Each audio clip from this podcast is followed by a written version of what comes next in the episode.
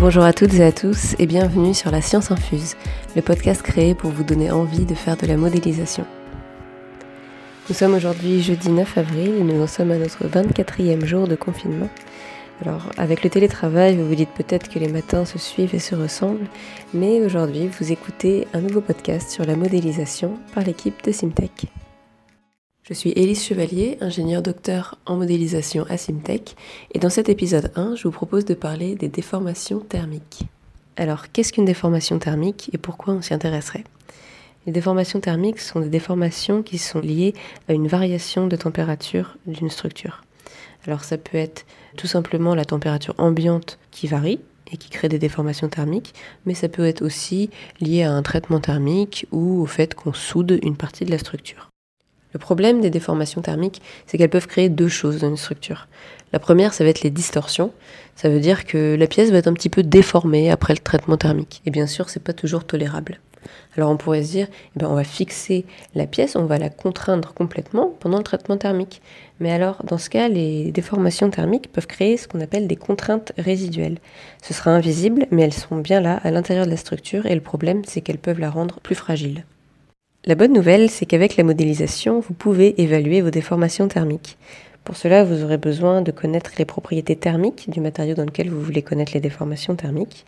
Et vous aurez aussi besoin de connaître la source de la variation de température subie par votre structure. Par exemple, la température ambiante en tout temps, ou alors la température imposée dans le cas d'un traitement thermique.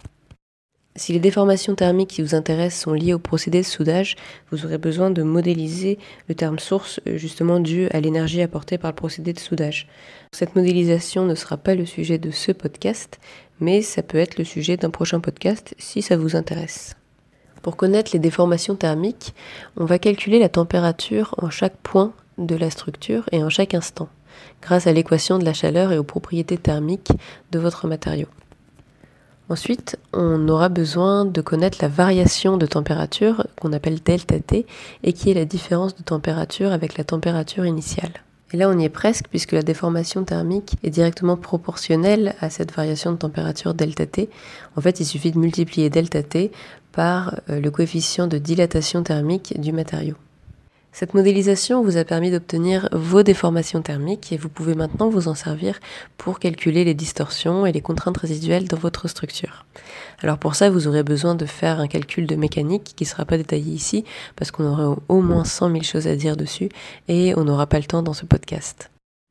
Il nous reste encore un point important à traiter. On a parlé de modélisation et ça sous-entend qu'on a fait des hypothèses et ces hypothèses vont avoir une influence plus ou moins importante sur notre solution. Je vais mentionner bien sûr le maillage. Il va falloir faire attention à ce que non seulement la solution ne dépende pas de la taille des éléments, mais aussi faire attention à ce que les éléments soient assez fins pour bien retranscrire les gradients de température, euh, s'il y en a, parce que ce sera quelque chose d'important dans le calcul des déformations thermiques. Un deuxième point important va être le choix des propriétés thermiques. Notamment, est-ce que vous choisissez des propriétés thermiques qui sont dépendantes de la température ou non? On sait que dans beaucoup de cas, la température va avoir une influence sur les propriétés thermiques du matériau. Après, il faut savoir de combien est-ce que c'est important pour ce calcul avec la précision qu'on recherche.